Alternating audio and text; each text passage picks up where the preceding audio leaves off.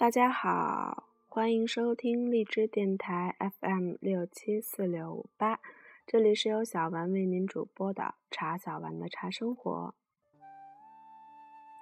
现在已经躺在床上了吗？现在已经闭上眼睛了吗？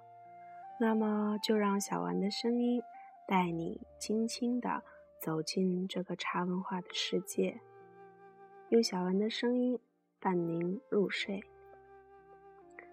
茶语者，作者王旭峰，播者茶小丸。茶之人，晏婴与茶。晏婴进入茶人系列是由权威人士点评入册的。这个权威人士之权威，至今依旧在茶界至高无上。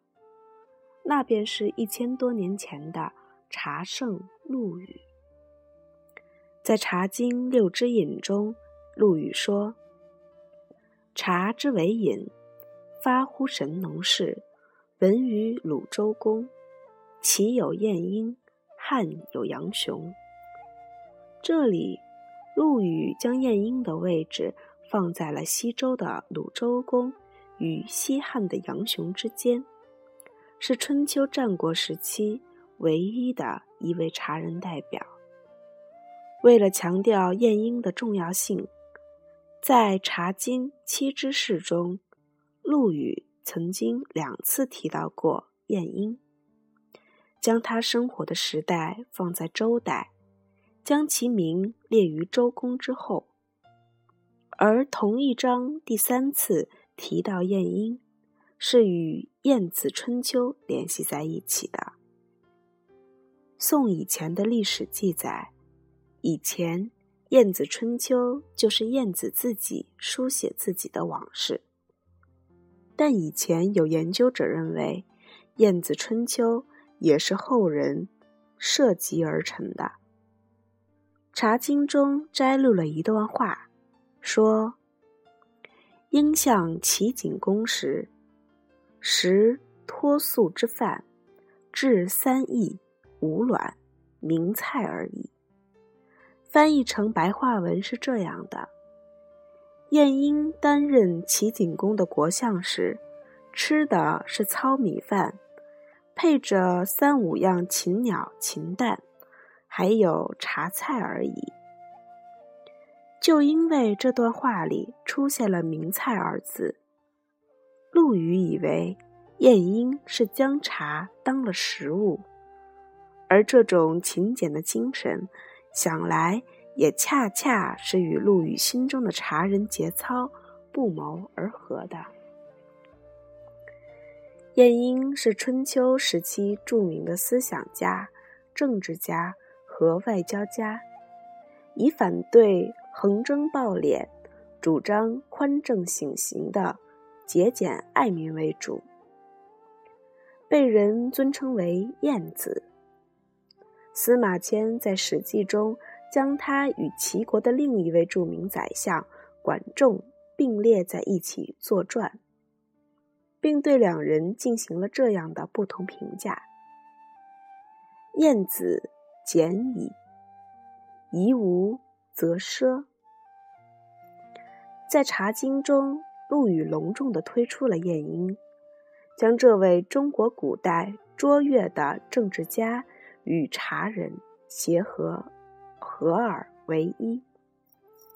晏婴这个人物的确也是大名鼎鼎，很早我们就听过有关于他的各种故事。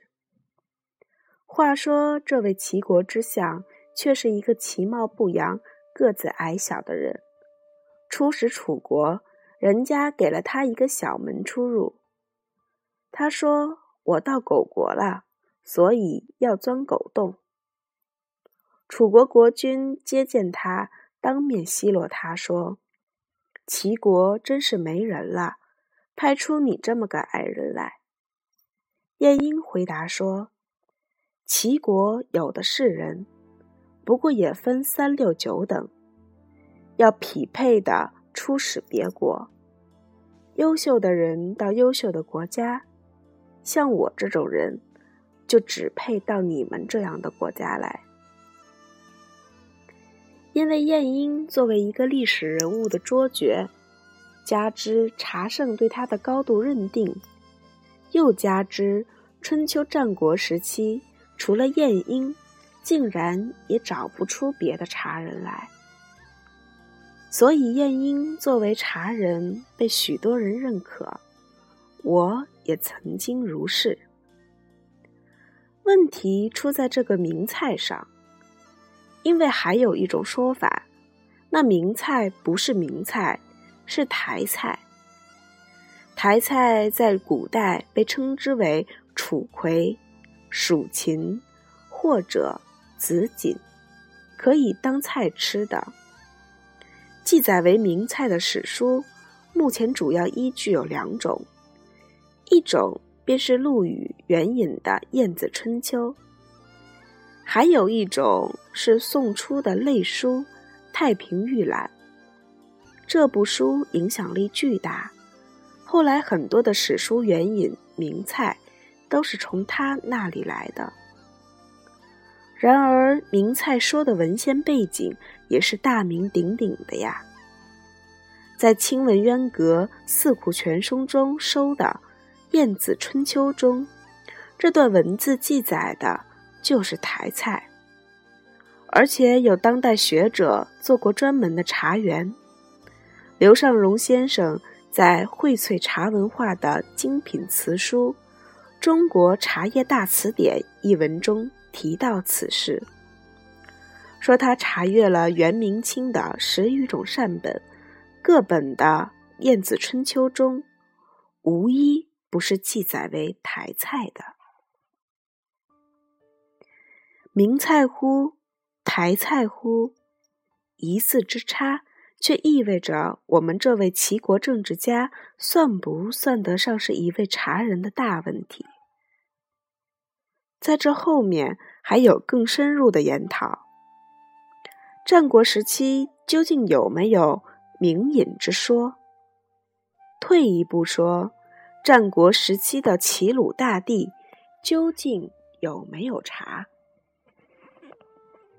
我们当今的茶圣吴觉农先生在研究古代茶圣对晏婴的认定时，摆出了自己的怀疑。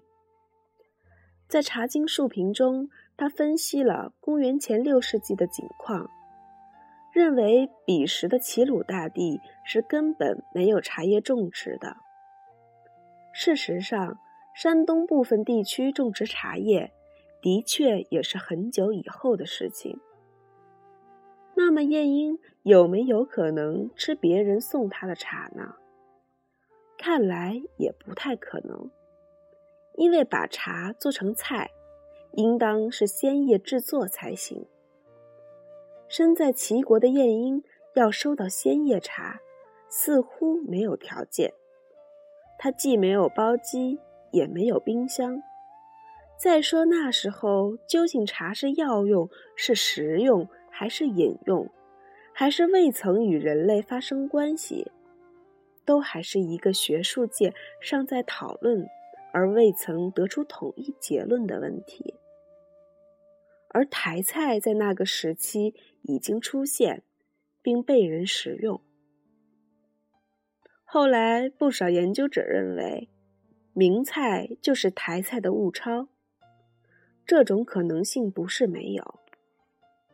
近日读剑桥中国文学史，得以启示。中国古代文献中有一个特别有意思之处，那就是它的源头往往在某种程度上受到后世建构、复增、编定等活动的塑造。后人通过重新抄写、编辑与修订等方法，按照他们自己的趣味和利益，塑造着文本遗产。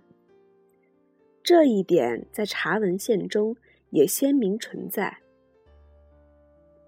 神农尝百草，得图以解之，便是一个典型的例子。而晏婴吃名菜，很可能也应该算是一例。宋代活字印刷之前，甚至之后，都有大量的文献，依旧是通过一字一句抄录而断代代相传的。因此，我们是否可以推测，很有可能，陆羽摘抄了别人已经误抄的这段文字，将此作为经典案例，后来的人们在此基础上进行解读。从而得出这样一个结论：《晏子春秋》中关于晏婴茶事的史录，是中国史籍中关于茶的最早实用记载，也是最早将茶与廉俭精神相结合的记载。茶之简的这种精神特性，无疑得到了茶圣陆羽的高度共鸣。故在《茶经》中一再指出，茶性简，最易精行俭德之人，并把《晏子春秋》中这段史料郑重引入了《茶经》七之事，使其千古流芳，传扬至今。说心里话，我真是希为晏婴这位矮个子的大政治家。在两千多年前是吃过茶的。一个国家，一位君子，一盏茶，多么深远的意境啊！